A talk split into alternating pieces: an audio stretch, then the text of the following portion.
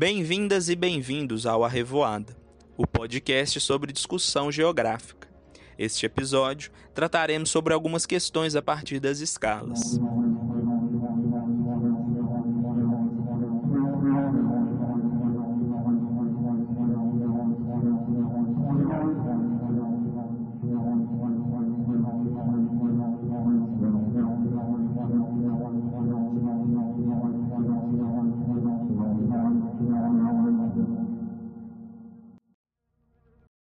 Sou André, estou como professor do Estado de Minas Gerais, sou graduado pelo Instituto de Geociências da UFMG e vou acompanhar vocês aqui nesse episódio de hoje. É, bom dia a todos, meu nome é César Augusto, sou nascido e criado em Belo Horizonte, estudo Geografia na UFMG com os meus colegas Matheus e Gabriel e realmente com o André também, né, trabalha junto lá na UFMG. Eu sou o Matheus de Oliveira Reis, é, estudante de Geografia, estou no oitavo período, sou de Sete Lagoas e estou aqui também participando desse podcast aqui. É, eu sou o Gabriel Andrade Camilo, sou, sou estudante de Geografia no oitavo período, junto com o Matheus e o Célio. Eu sou de Barão de Cocais, e, mas atualmente eu moro aqui em Belo Horizonte, por causa da faculdade. Vou participar do podcast com você. Meu nome é João Victor, eu sou aluno da graduação em Geografia pela UFMG. Estou é, no meu oitavo período e já me encaminhando ao fim da graduação, infelizmente nesse período de pandemia, né? Que a gente não tem muito o que fazer, mas é um, é, o negócio é se adaptar e seguir aprendendo.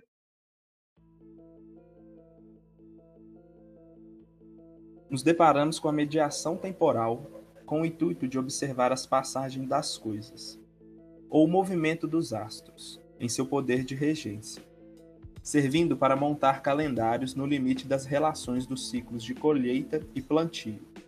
O fato existe, pois, a paralaxe observável das estrelas, esta variação entre a enorme distância dos astros, que não aparentam as imagens formadas entre os anos-luz encontrados em cada um, nos é apreendida.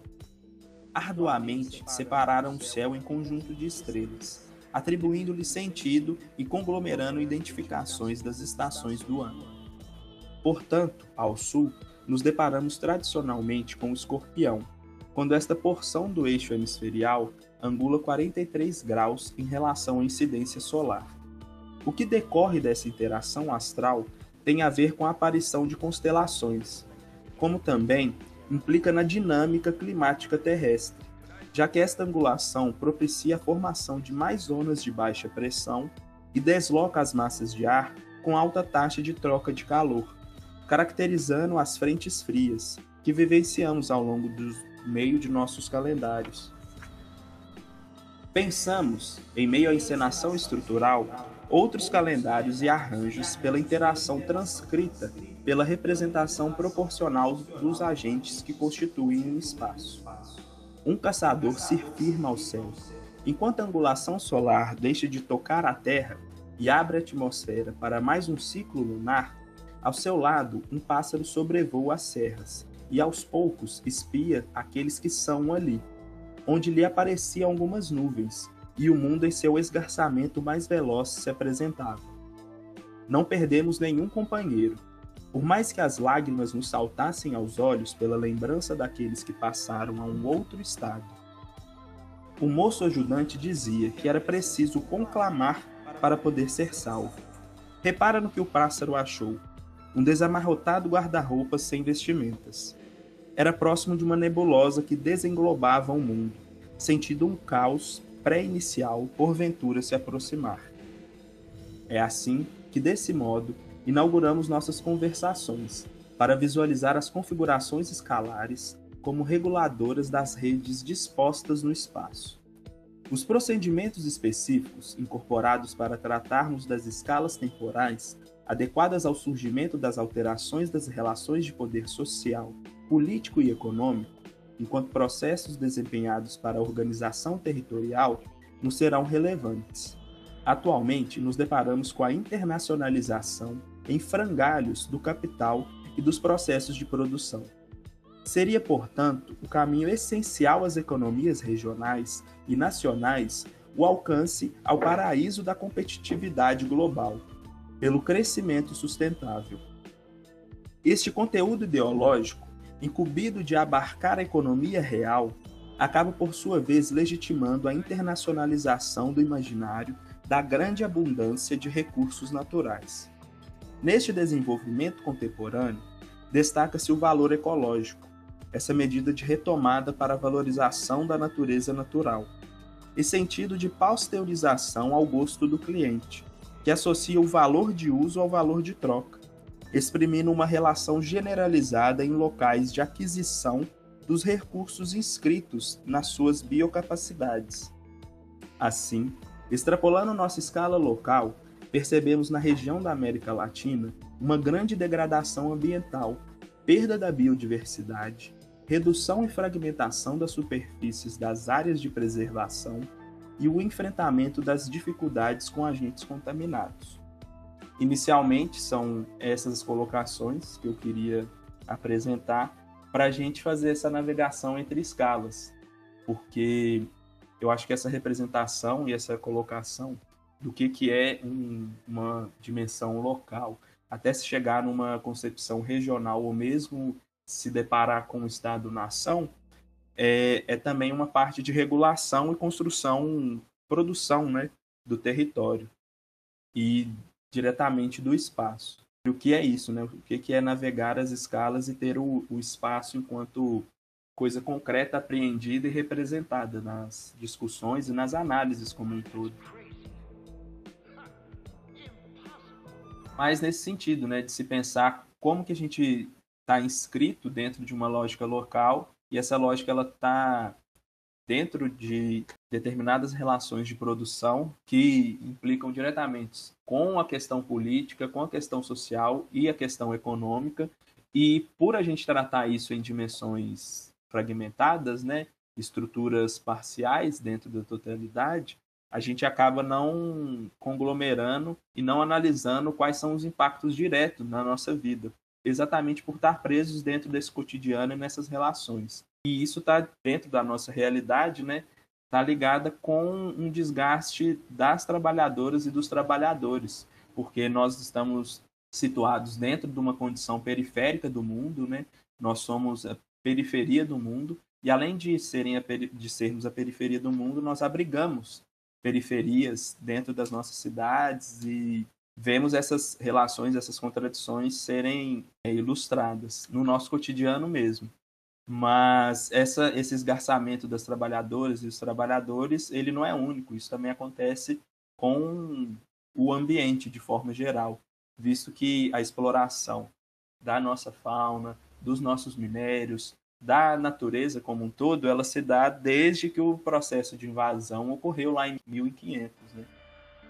há isso nessa valoração da natureza com o intuito de se acumular riquezas, não diretamente riquezas num, num plano abstrato, mas principalmente capital. E isso leva a nossa, o nosso esgarçamento do mundo, né? Esse momento em que barragens de rejeito são estouradas ao longo do estado e matam e dizimam cidades, além também de outros impactos ambientais que a gente vê extrapolando aí a nossa questão local, né, para chegar no âmbito regional, como o vazamento de óleo no Equador, na Amazônia Equatorial, em que a Chevron, que é a empresa responsável pela distribuição e exploração do petróleo no Equador, fez um derramamento na floresta. E como que isso está ligado muito mais a uma preocupação de se garantir o lucro e a acumulação do que com a construção e a preservação dos espaços de, de vida do nosso mundo, né? Então a gente chega nesse momento de tamanho trauma, que é a dizimação da população humana por um vírus e que é mais, muito mais importante se ter o comércio aberto do que se preservar as vidas, né? Então as discussões elas ficam às vezes descompassadas com as próprias análises de escala e preocupações das questões políticas, econômicas e sociais. Essa questão abordada pelo André, dessa, desse trato né, com o trabalhador, dessa dificuldade de, de lidar com essa realidade que está na nossa frente, isso é, isso é algo muito da geografia, que trabalha muito com essa questão das escalas. Porque se a gente for para analisar, se a gente for pensar a nossa vida e não extrapolar muitas questões para além dela, a gente já tem muito problema. A gente já tem as nossas questões é, estritamente pessoais que já são é, causam muita ansiedade, que são muito difíceis de lidar. Cada um tem a sua a sua própria dificuldade que tem que lidar no cotidiano. Mas a geografia ela é muito particular porque ela, por ser um estudo da Terra, ela come, quando a gente começa a se aprofundar nela, a gente entende um pouquinho mais da complexidade dos problemas é, da Terra como um todo, sejam eles é, naturais é, ou antrópicos, né, natureza econômica, social. Então, o estudo da geografia ele começa a, esclarecer essas questões para a gente. E isso, é, ele esclarece isso por escalas. Está na nossa escala micro, a gente está os nossos problemas, eles já se parece, já são muito, já parece, já parecem ser muito difíceis de lidar. Quando a gente ultrapassa isso, vai para um macro escala, a gente vai tentar imaginar os nossos problemas dentro de um contexto Brasil, dentro de um contexto mundo, a gente amplia essa escala, essa, essa imaginação. Então, quando a gente extrapola essa, essa noção de escala do pessoal e a gente começa a extrapolar isso para uma escala do Brasil global, a gente vê que os problemas eles são realmente é, gigantescos e de difícil solução. Então, é, difíceis soluções, né? Então, assim, a angústia extrapola qualquer é, qualquer questão assim. Só que, infelizmente, para se melhorar essa questão, como até o André citou alguns exemplos, questões ambientais, a gente precisa entender, a gente precisa das angústias, a gente precisa entender essa macro escala dos eventos, das relações, porque só assim a gente vai conseguir é, agir de alguma maneira para tentar mudar o mínimo que seja possível dentro dessa, dessa dinâmica. Então, quando a gente se, a gente se obriga a, a pensar essa questão do todo, a gente se torna mais ativo nessa questão, nesses debates. Hoje, por exemplo, a gente tem essa questão da pandemia que está sendo muito tratado.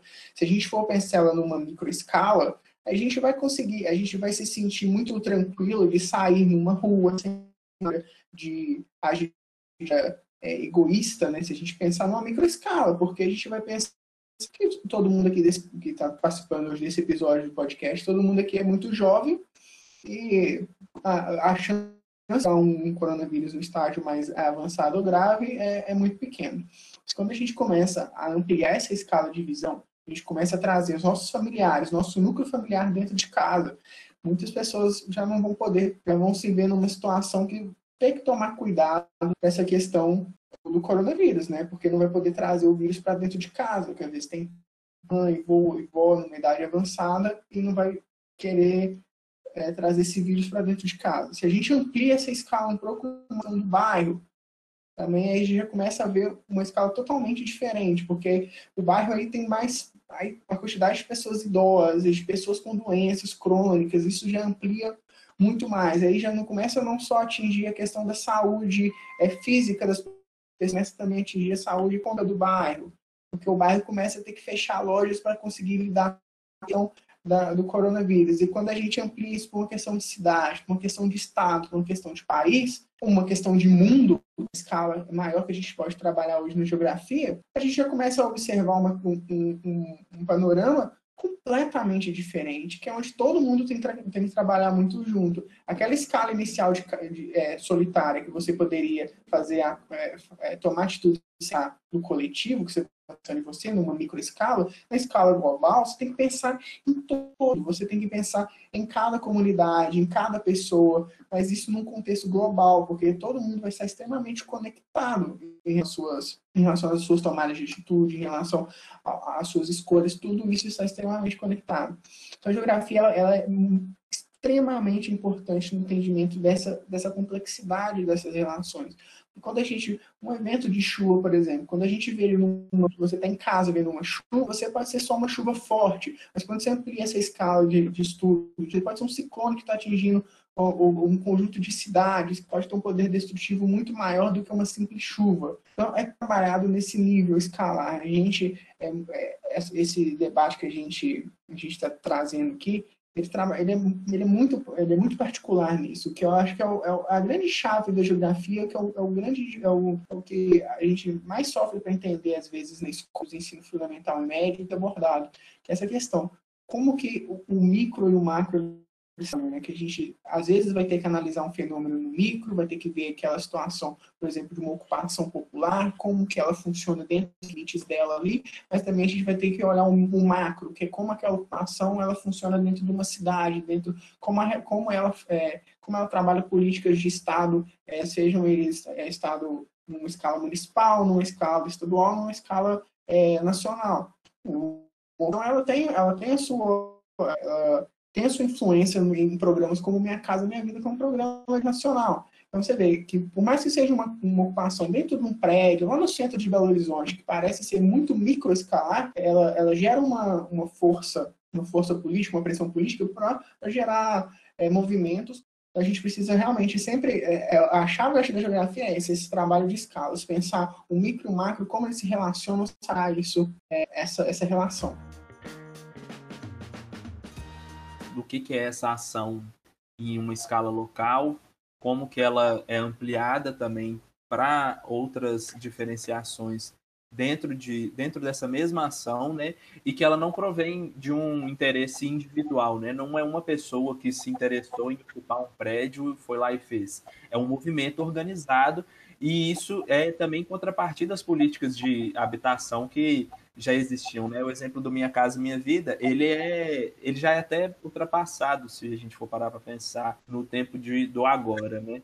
Hoje em dia o projeto que está vigente de política habitacional em âmbito do Estado-nação, né? Nessa escala que que apreende o nacional é o tal do projeto Casa Verde. E esse projeto Casa Verde ele foi um desmonte das políticas do Minha Casa Minha Vida, que era uma espécie de aceno ao mercado imobiliário, ao mesmo tempo que não há nenhum tipo de garantia para as pessoas que necessitam, que estão dentro dessa porcentagem da humanidade, que é uma humanidade supérflua, que não tem direito nem à moradia. Então, quando a pessoa ela não é, ela é privada desse direito e ela se vê dentro da escala dela, no âmbito é, imediato, privada também de reproduzir sua vida, de estar no mundo, ela diretamente não tem consciência que isso é um, pro, um processo global que há interferências do mercado imobiliário desde os Estados Unidos até as proposições de ampliações dos bancos de crédito da União Europeia, mas ela está ali sofrendo debaixo de sol, debaixo de chuva, sem teto.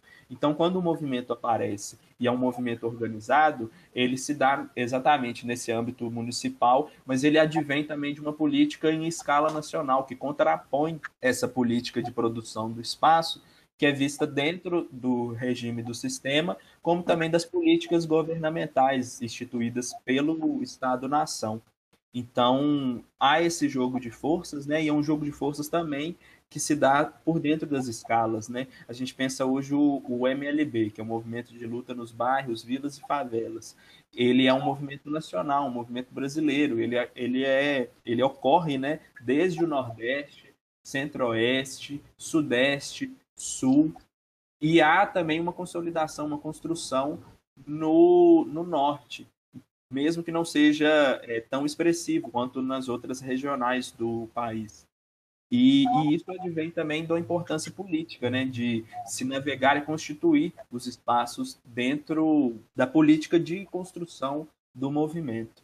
Eu acredito que, que a gente defrontar o que, que é essa produção do espaço por meio da revalorização que é perpetuada nas redes de fluxo de acumulação do capital, a gente, de certa forma, também descarta essas configurações em escalas de governança, porque a força de implicação dessas produções acaba, ser, acaba sendo muito maior do que as forças de governança que determinado município está promovendo ou que determinado local está instituindo. Por mais que a autodeterminação dos territórios, a importância da construção da autonomia é de importância muito grande, ela é confrontada a nível global quando esse movimento do capital internacional acaba engolindo e tirando toda a liberdade desse povo. Mas é por aí também né, que passa essa discussão da escala e da produção do espaço que nos é importante dentro da geografia. Eu acho que é, é, fundamental esse entendimento, porque tudo é politizado. O exemplo que o André deu do programa Casa Verde e Amarela, né? tudo isso, essas escolhas é, que são, são tomadas diariamente no nosso cotidiano, são escolhas políticas. Ela tem uma, um, um embasamento político por trás. Porque se a gente for buscar como se deu esse desenvolvimento do espaço nas cidades do Brasil, a entender que a produção do espaço na cidade se deu graças, se deu graças não, se deu é, usador o automóvel. Então todo o espaço da cidade, ainda hoje, ele é pensado por automóvel. E, e, como isso foi expulsando as pessoas, isso foi tornando a moradia, o, o espaço é, que não é do automóvel, de luxo. O caso da, da Avenida Antônio Carlos aqui em Belo Horizonte é um caso é, bem, bem interessante de se analisar. Foram retiradas moradias, comércio, tudo, para dar o espaço ao automóvel. É, e todas as políticas que a gente for, for pensar promovidas numa escala nacional, é, estadual, municipal, são de incentivo a esse tipo de negócio, a esse, é, a, tendo o automóvel como um, um, fator central na tomada das políticas, é, tanto habitacionais, políticas econômicas mesmo. A gente teve nos últimos anos incentivo reduzido para automóveis, a gente teve incentivo, o, Minha Casa Minha Vida, ele foi um programa, por exemplo, que construiu muitas regiões afastadas dos grandes centros. Então, imagina como que esses dois fatores juntos contribuíram enormemente para o consumo do automóvel no Brasil. E isso afetou a, a, micro e a macro escala, porque na micro escala afetou o cotidiano das pessoas que saíam para trabalhar, porque precisavam pegar um, bairro mais longe ou adquirir um automóvel para fazer esse trânsito para o trabalho, aí pegava trânsito, ficava horas agarrado dentro de um carro, dentro de um ônibus cheio, porque o ônibus cheio era o contraponto a esse automóvel também sofre de diversas deficiências. Então, essa micro escala ela sofre enormemente dessa questão do, dessas escolhas políticas, e quando você pega na macro escala, quando esse, essa questão do IPI, do incentivo, foi deixado um pouco de lado devido à crise econômica, o Brasil tem sofrido porque, no caso da Ford saindo, Mercedes indo embora, isso vai deixando uma pessoas desempregadas, de uma desindustrialização muito grande no Brasil. Todas essas, essas escolhas, macro e do micro, você vê como é que elas vão elas vão trabalhando. Parecem, parecem coisas desconexas, né? Quando você olha é, só é, numa escala muito fechada. Mas quando você começa a ampliar isso, essa visão, você começa a ver que está tudo muito conectado. Eu acho que é muito importante esse entendimento. Então, assim, essa questão da escala, ela, dá, ela, ajuda a gente a trabalhar muito bem essa questão, ela ajuda a gente a compreender melhor essas relações. Carlos, ela é bem interessante, né? Porque é um desenvolvimento técnico através de diversos meios tecnológicos que a sociedade adquiriu, desenvolveu, né? E isso instituído dentro da modernidade, que é esse sempre processo de atualização das coisas e das relações de produção delas. E essa questão de se apropriar da técnica é levada a tal ponto que nem mais a cidade é pensada para nós mesmos. Então, se seria a linguagem a primeira cidade, por a gente não estar mediando pela linguagem, mas na linguagem, a gente acaba tendo no carro ou nas coisas que produzimos a apropriação da nossa própria existência.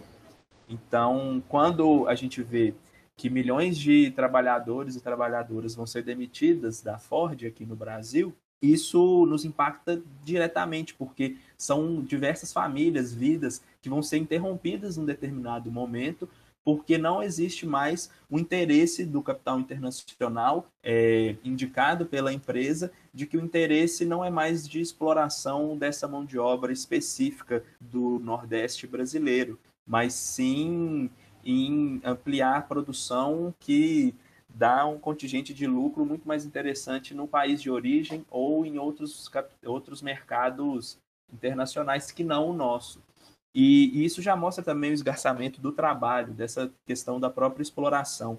Então a gente chegou num ponto em que a gente era instruído, instituído a virar máquina, não só pela, pelo momento histórico da revolução tecnológica que vivemos desde o final do século XX até esses meados do século XXI, mas pela nossa própria relação com a técnica que fomos levando ao longo do, do tempo e reproduzindo isso na, no nosso sentido de, de viver e estar nos lugares. Né? O que, que é pensar um bulevar no meio da cidade que engoliu um, um rio, e o rio chegar ao ponto de sua revolta tão grande reivindicar seu espaço no meio da cidade e quebrar tudo ao redor. É mostrar que a nossa técnica às vezes não é a melhor forma de, de ser incorporada nos espaços, né? Às vezes a gente tem outras, outros tipos de lógica que nos guiarão para essa apropriação e questão de se performar e estar no espaço de uma outra forma que não essa que é de consumir tudo e todos que estiverem ao nosso redor. É, eu acredito que, que não vai ser hoje que nós vamos resolver isso, né? Mas já existem esforços de coletivos, movimentos que estão pensando essas outras possibilidades de se construírem o um mundo. Porque é isso, né? Nós vivemos um momento de trauma muito grande na, na humanidade como um todo. Ter que lidar com isolamento, ter que lidar com distanciamento, ver pessoas próximas falecendo por conta de complicações respiratórias advindas do vírus, ter um governo que implementou políticas que incentivaram a contaminação e a morte dessas pessoas também mostra o nível de pobreza que a gente tem nas nossas relações. Porque é isso, né? Se agora eu tenho a capacidade para a produção de uma vacina, eu vou utilizar ela ao máximo, transformar toda e qualquer mão de obra possível na produção desse bem, nesse primeiro momento, vai manter as pessoas livres da infecção. Só que não há nenhum esforço de alcançar esse produto, né? O que a gente vê é um esforço do presidente Jair Bolsonaro em circular a mercadoria que ele comprou no início de todo esse processo da pandemia. Então ele precisa correndo vender o máximo possível de volume de cloroquina e vermectina, porque o país importou milhões de quantidades desses medicamentos e hoje eles estão parados em estoque e não há mais um caixa específico para ser negociado com, com outros insumos para produção de vacina. Então a gente chega num momento ilógico do sistema, né? É preciso gerar lucro para se acumular capital. Só que esse lucro não pode ser feito com a mercadoria, que é a mercadoria chave do momento agora do mundo, que é a vacina, e isso chega na impossibilidade de existência, né, da nossa, da nossa própria segurança, de saúde pública, né? Essa questão de uma escala de governança do Estado-nação, ela é pulverizada por relações econômicas e ela nem mesmo é, implica na dimensão e da importância do que é o social nas configurações do que o governo pensa. Então a gente tem um, um, um embate sendo produzido e sendo vivenciado por nós, que é os prefeitos, os municípios tendo que correr atrás, junto a alguns estados, alguns governadores que têm noção dessa governança no, no território do estado, para recorrer a ações de medida de segurança de saúde pública, enquanto que outros deixam a revelia do mercado, que as questões econômicas apareçam em evidência e garanta o lucro de quem está brincando com a vida de toda a população a gente tem visto com o início do processo de vacinação no Brasil, a gente tem entendido como é importante é, essa, essa definição de resolução. Ela trabalha muito ativamente com a, com a noção de escala também. São, são duas, é, duas definições que andam muito juntas. Por, por exemplo, a questão da vacinação vacina chega no Brasil, a gente tem os brasileiros, a gente tem uma macro escala, mas a gente tem uma baixa resolução em relação a quem são esses brasileiros que devem ser vacinados de maneira imediata, quem é o grupo prioritário nessa questão de vacinação. A gente tem é, essa macro escala e essa baixa resolução. Quando a gente começa a distribuir para os estados essa questão da vacina, a gente diminui a escala, mas a gente aumenta a resolução da informação que a gente vai ter. Quando começa a ser distribuído entre os municípios, isso toma uma escala ainda menor, essa micro escala, a resolução aumenta mais ainda, porque dentro de cada município a gente vai conseguir entender quais são aqueles profissionais que precisam ser vacinados é, de maneira prioritária. É, como qual que deve ser é, essa ordem de chegada né, das vacinas, para onde ela deve ser encaminhada. Se a gente imagina município, então, essa vacina para cada hospital, essa escala diminui ainda mais para um hospital e a resolução aumenta de maneira maior ainda, porque aí dentro do hospital você vai saber que o médico fulano de tal recebeu a vacina, que a enfermeira fulana de tal tem que receber a vacina, que a médica fulana de tal tem que receber a vacina. Então, você vê como é que, quando a gente olha o Brasil todo, é muito, é muito difícil a gente ver essas, é, a questão do, do pessoal, né? A gente não consegue quando a gente começa a diminuir essa escala, a gente chega numa resolução muito maior a gente, você vê como que, essa, como que tudo isso está tá interligado. A gente precisa sempre ter essa noção dessa escala cada vez menor com a resolução cada vez maior, porque isso vai muito de como a gente vai estudar as questões.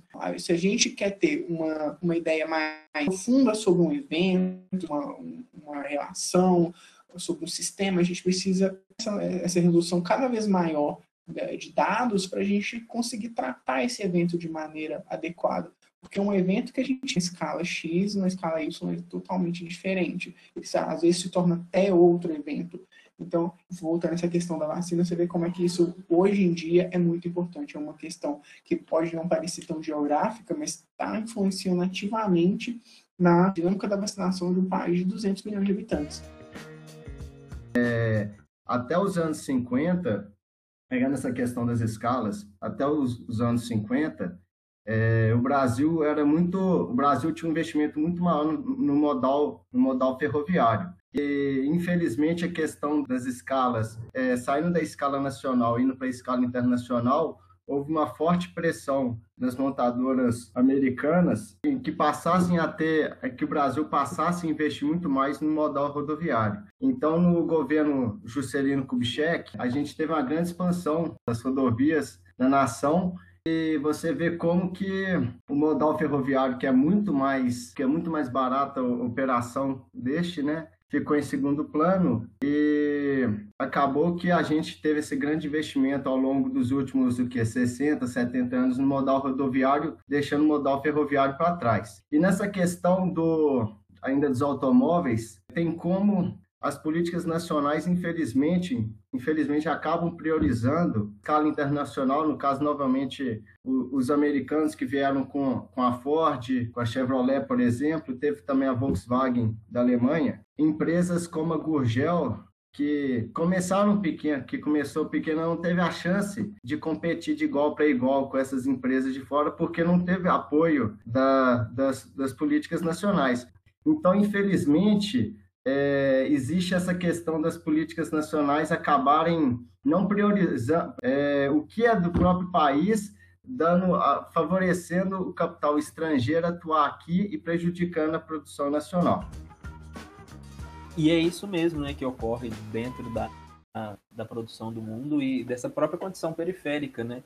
De subdesenvolvimento e superexploração do trabalho que tem aqui no nosso país, mas na região como um todo da América Latina, né?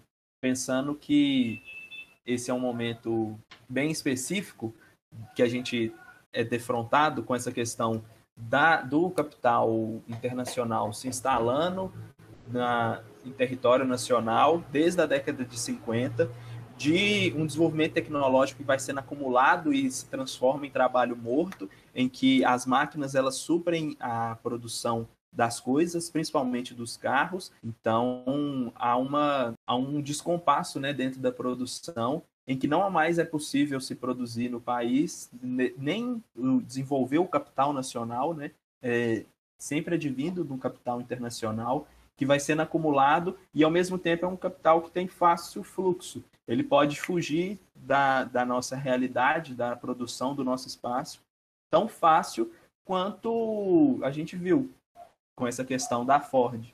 A Ford simplesmente falou que não vai mais manter o regime de produção na, na fábrica e incapaz de se acumular ali ou de se produzir mais carros, as pessoas que estavam tendo seu trabalho, é, seu tempo, né, dominado pela produção dos carros, elas se veem hoje desempregadas. Então, que mundo é esse, né, que dentro de uma pandemia a gente não tem nem a segurança de que vai ter comida garantida e nem mesmo tempo para ser dominado por outras empresas para a gente participar desse circuito de fantasmagorias que carregam as coisas para os supermercados, para os shoppings e até pra, pelas lojas digitais, né, as lojas na internet. Há um, uma questão da nossa falência de relações dentro do mundo. Como que eu vou pensar que se esgarçaram, se fragmentaram, destruíram todo o bioma do Pantanal e não teve nenhuma medida. E pior ainda, pensar que pessoas que foram estavam sendo pagas, né, 60 reais a hora, vamos pensar aí num, nos boias frias, ou de peões né, que trabalham no centro-oeste, que tem um, um salário nem no alcance do mínimo, que promoveram essas queimadas, né, que promoveram a destruição de superfícies inteiras que eram abrigo de animais, que eram é, locais de existência da fauna, da flora, e também pensar que rios podem ser assassinados para que minérios sejam extraídos do meio do dorso da terra e alimentem a indústria nacional, né? E, e isso é muito, muito confuso, porque nem nacionalmente a gente tem uma produção metalúrgica, siderúrgica, do nível de exportação dos minérios. Pensar que há pessoas por trás dessas máquinas que estão sendo apropriadas das técnicas de produção que se veem descoladas do mundo, que acabam funcionando exatamente como engrenagens e personificam essa automação de valorização do tempo delas para serem capazes de mediar a vida e trocarem coisas com outras pessoas e adquirirem o mínimo para a sua existência. Como que essa escala temporal né, também está diretamente ligada às produções locais e extrapolações para pensar um mundo globalizado também.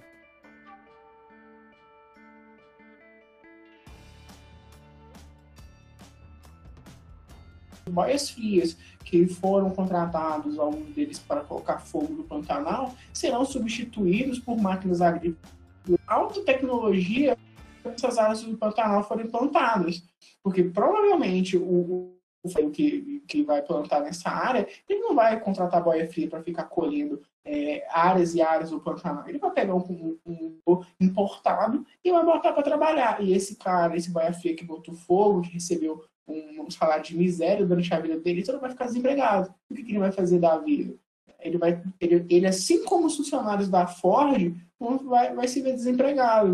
De número de é, é 13 milhões, mas isso aí tá é 13%, né, na verdade, da população economicamente ativa está desempregada, mas esse número está muito maior, porque muitas pessoas também já largaram o mundo, a pessoa já não está procurando emprego, então a pessoa que não procura emprego não é tida como desempregada nas estatísticas. Então, assim, imagina o número de pessoas que realmente estão fora do mercado de trabalho e já estão procurando outra, é, e não é contabilizado como desempregado porque já procurou uma solução fora da carteira assinada, né, fora do mercado formal.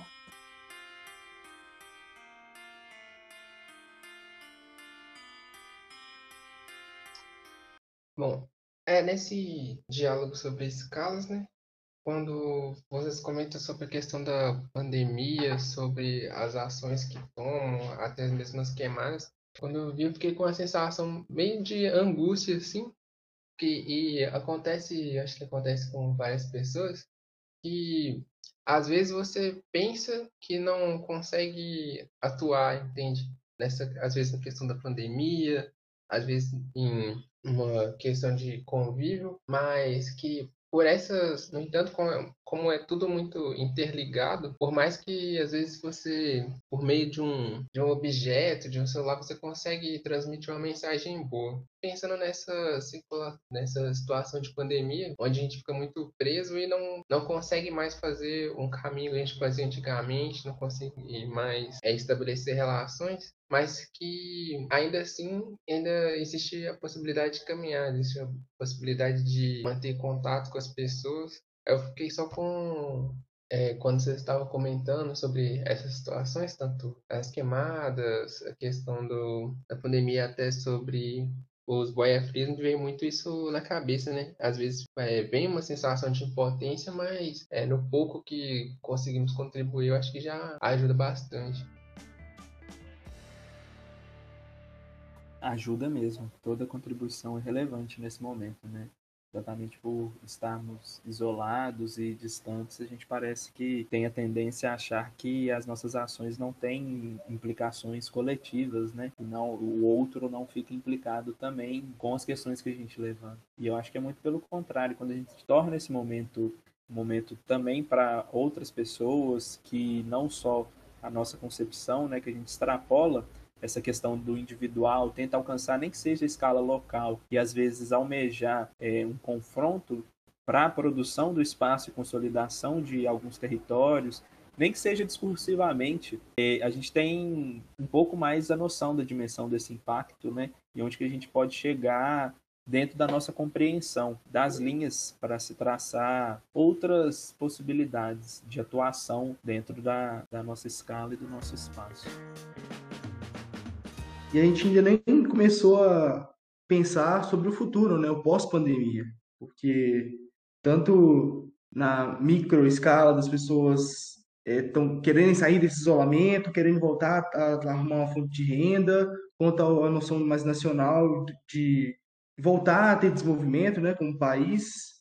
Então a gente não sabe muito bem o que esperar, né, é, depois que as pessoas foram vacinadas e o país começar a se situar novamente economicamente, como que as pessoas vão se comportar diante disso e como que o Brasil também vai, vai estar situado dentro do contexto global. Eu sempre fico me pego pensando nisso e não sei, não sei muito bem que qual conclusão ter, se vamos ter vamos ter um egoísmo exaltado, se vai, vai ser um período de, de ainda mais é, desgaste econômico, que as pessoas vão gastar desenfreadamente, loucas para retomar a sua vida, né?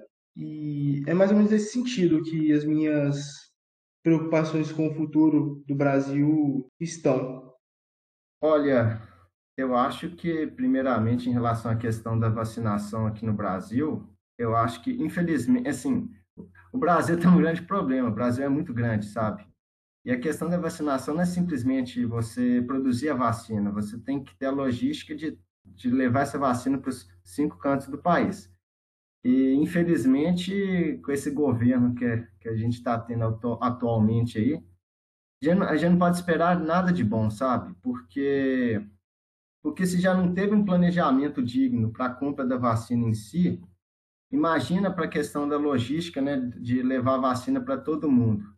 A gente já está tendo problema, por exemplo, com a questão dos insumos aí, que esse governo fez questão de brigar com a China, e eles que fornecem os insumos para a Coronavac. Então, quando for distribuir essa vacina, quando ela começar a ser produzida em larga escala aqui no, no país, como que vai ser a distribuição dessa vacina? Então, é, eu acho que eu acho que 2021 vai ser um ano muito pesado ainda. Economicamente, eu não tenho esperança que vai ser um ano bom também. É muito difícil, né? Pensar um futuro no momento em que o presente é essa desolação total.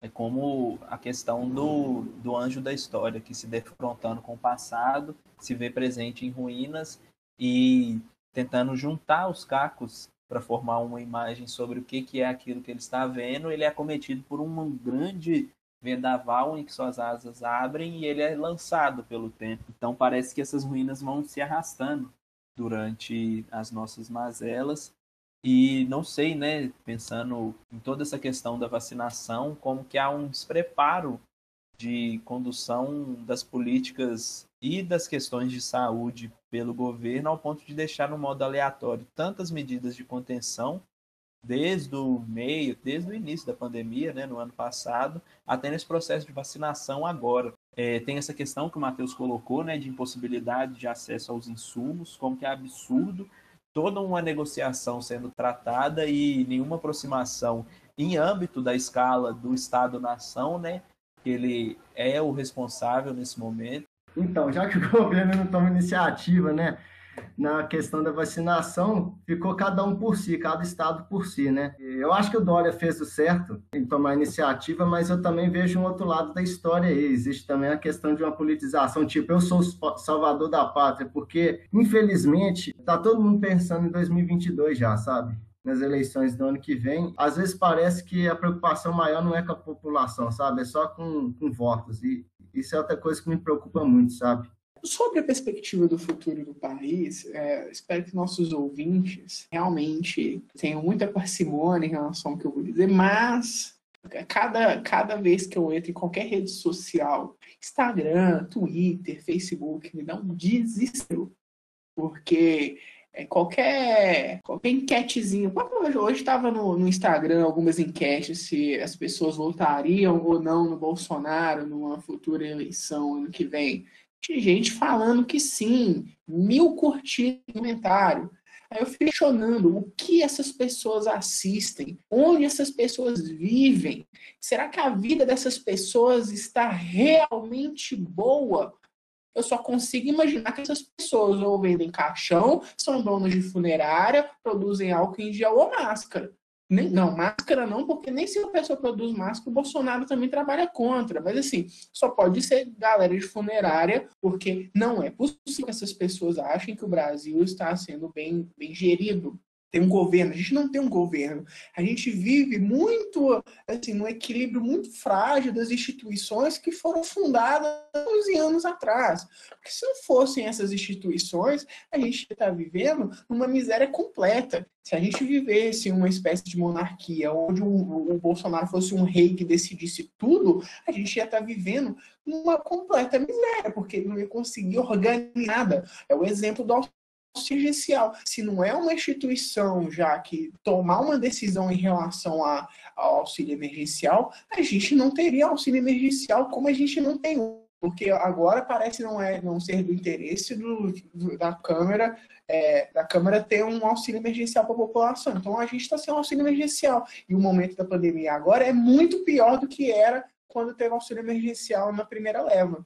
Esse pessoal aí fica falando que não tem mais dinheiro para o auxílio emergencial, né? Desculpa, do, do próprio governo federal e também da Câmara, mas eu acho engraçado é que a gente ainda continua bancando é, essas mordomias absurdas desses políticos, né? Porque se eles tivessem um mínimo de bom senso, eles teriam diminuído né, os gastos.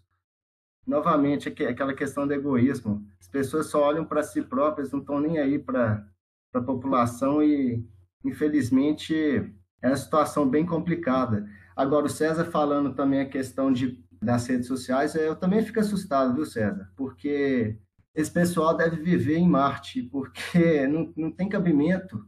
Como que ainda se apoia o Bolsonaro, sabe? Depois de tudo, tem gente falando, ah, porque já tem algumas discussões já em torno da questão do impeachment dele.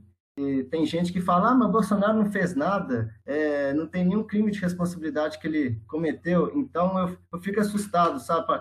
Ou é ignorância desse pessoal ou, ou é muita má fé, sabe? Isso é um sério problema de entendimento de escala. Voltamos ao tema. Porque as pessoas elas têm uma certa dificuldade de entender é, questão de poder a escala de poder, o que é responsabilidade de X, o que é responsabilidade de Y, igual. A questão da saúde, ela é de responsabilidade dos três níveis, do, do municipal, estadual e federal. Só que quem tem dinheiro no Brasil, o, o federal, é o nível federal, a União que, que ela centraliza os impostos. Então, quando falta um, um, oxigênio em Manaus, é responsabilidade, sim, do prefeito, ele tem a sua, a sua passagem de responsabilidade, porque é na cidade dele que está faltando, então ele tinha que dar os corres dele para resolver. É responsabilidade do governador, que ele também tinha que dar os corres dele mas é responsabilidade total, maior ainda, do presidente, porque por acaso toda a estrutura do país para trabalhar para resolver esse problema, que é responsabilidade de quem? Então, eles veem o Bolsonaro vir e fala que ah, tudo o problema dele, ele fez tudo que ele podia, era, era problema do, do, prefeito e do governador. As pessoas que não entendem de escala de governo, escala de, de poder, eles acham que está tudo bem. E o Bolsonaro está fazendo o que ele quer o que, que foi o crime de responsabilidade é, supostamente a Dilma cometeu pro impeachment de 2016 é brincadeira perto do que o Bolsonaro já está fazendo. É, o, o, que a Dilma supostamente fez era coisa para falar assim, pô, não faz isso de novo não, vamos seguir a vida. Agora o que o Bolsonaro está fazendo, tem 200 mil mortos. Quando o Bravag matou quase 300 pessoas é, é, em Brumadinho, o Brasil parou, foi um desespero. Quando caiu o avião da, da Chapecoense, também morreu 70 pessoas, foi um desespero. Ontem no Brasil, 1.300 pessoas Tá tudo certo, não tem problema algum. Não tem problema, porque normalizou-se matar mil pessoas por dia no Brasil. Então, você pensa que uma sociedade que matar mil pessoas por dia no Brasil tá tudo certo, tudo bem? Imagina o, o futuro dessa sociedade. Como que a gente vai aqui os próximos anos? A gente vai caminhar de 200 mil mortos, como se nada tivesse acontecido.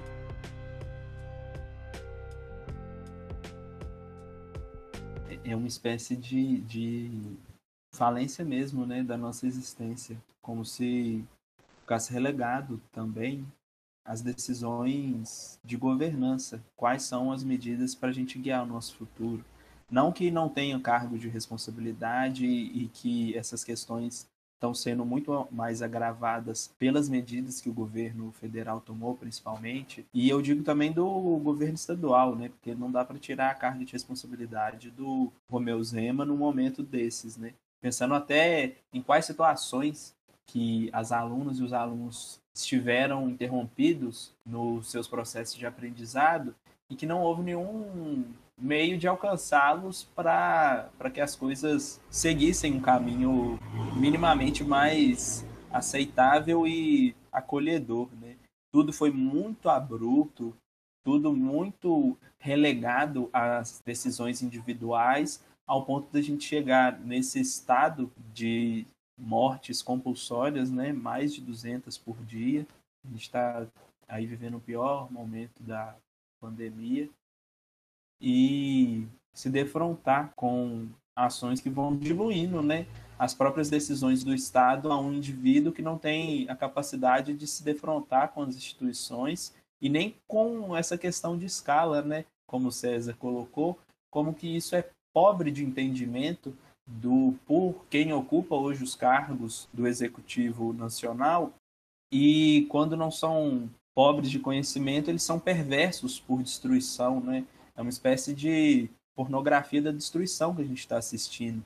Desde os, as medidas do ministro, da, ministro do Ambiente, né, do Meio Ambiente, que promove as queimadas, que promove o desmatamento, que está do lado de fazendeiros que fazem leilões para armar as suas fazendas e confrontar os movimentos de reforma agrária, né? E até a, o momento de relegação das populações indígenas que estão sendo dizimadas tanto por esses processos de violência pelas grilagens, como pelo avanço da pandemia em seus territórios ancestrais.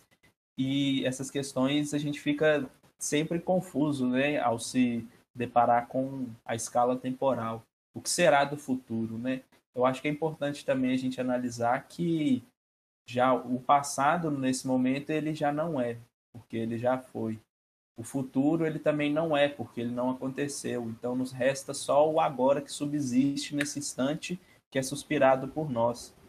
Então, acho que mais do que se pensar em futuro é se pensar no agora, quais são as medidas que nós podemos tomar e quais são as aproximações que nós podemos fazer coletivamente para confrontar toda essa política de destruição e morte que está sendo promovida por Jair Bolsonaro e companhia. Né? Eu acredito que é mais ou menos por aí que a gente consiga alcançar algum futuro.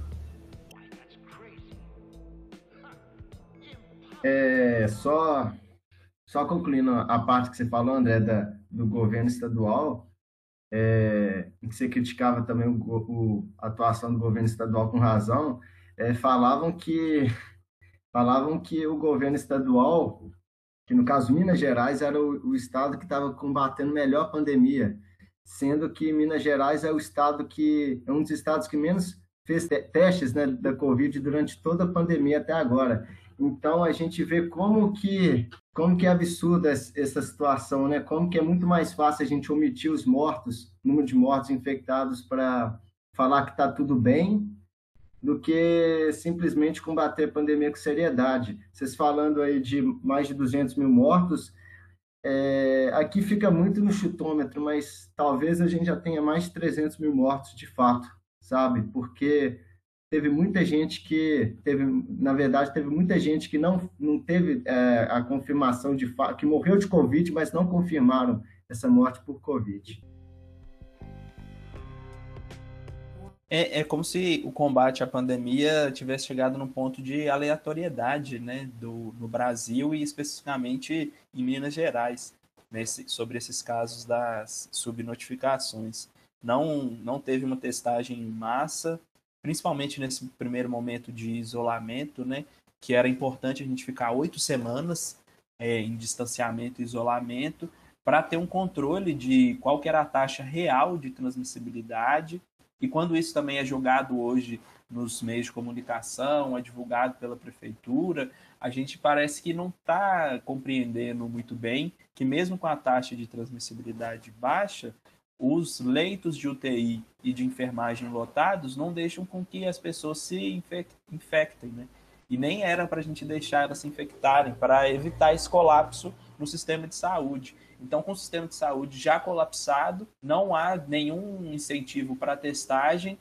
Há o discurso da vacina né, como última esperança nesse momento da, da nossa decadência, ao mesmo, tempo, ao mesmo tempo que não há garantia de acesso a essa vacina nem para os profissionais de saúde. Então, como que a gente consegue imaginar o mundo, né? É, é, eu acho que entra um pouco na questão da esperança. Existe esperança no nosso mundo? Sim, para o mundo, sim, porque ela tende ao infinito, como as coisas do mundo. Mas para a nossa mensuração, que somos seres finitos, muito difícil a gente conseguir compreender isso agora. Pelo menos esse é o sentimento que eu tenho, e esse é um sentimento que tem gerado bastante angústia. E eu espero que só com as construções coletivas em sentido de ampliar e dar acesso às coisas de existência nesse mundo, e que sejam coisas boas, que a gente possa tender também à luta ao infinito. Mas é, é isso, né? É um momento tão absurdo que a gente está sendo impelido aí para manifestações na rua nesse momento de, de absurdo da pandemia, né? De alto índice de mortes e infectados. Mas, André, eu acho que, assim, eu acho que se tiver um poder de mobilização, eu acho que se tiver um poder de mobilização bom nas redes sociais, eu acho que dá para derrubar esse cara assim, viu? Eu acho que não precisa. A, vantagem hoje das tecnologias é isso, sabe? Então, acho que tem que ter mobilização nas redes, nas redes sociais para tentar derrubar esse cara. Eu acho que não precisa ainda chegar ao ponto de da gente ter que ir para a rua em plena pandemia, sabe? Eu só discordo porque eu acredito que a ação ela se constrói na proximidade é ali que vai, vão se dar as frentes, quando se fala né, em frente ampla de esquerda, ela vai se dar na rua, na consolidação dos movimentos e na espontaneidade de quem está participando. Para além das, dos centralismos partidários e da importância de ter órgãos que fazem essas lutas. Mas é importante também essa mobilização digital, né? É, ocupar o cyberespaço, até para construção de uma consciência crítica sobre a questão do momento e a situação a qual a gente passa, tanto nacionalmente como municipal, quanto estadual e regional também, né? Pensando que hoje a gente está cada vez mais isolado enquanto país frente aos governos da Argentina, Venezuela e que tem prestado apoio, né, diretamente na, no combate à pandemia. Exemplo do, da doação de oxigênio para Manaus. E agora também vai tudo leva a crer também que vai ter a, a oposição também do governo Biden, né, que, que vai pressionar o país principalmente nas questões ambientais, já que, igual você falou, a gente tem um ministro do meio ambiente totalmente maluco também, não está nem aí para nada, e agora vai ter essa pressão, tudo leva a crer que vai ter essa pressão da gestão Biden também. Vamos ver se com isso, pelo menos melhora um pouquinho a questão ambiental com esse governo aí, né? Pensa nessa perspectiva do futuro, né?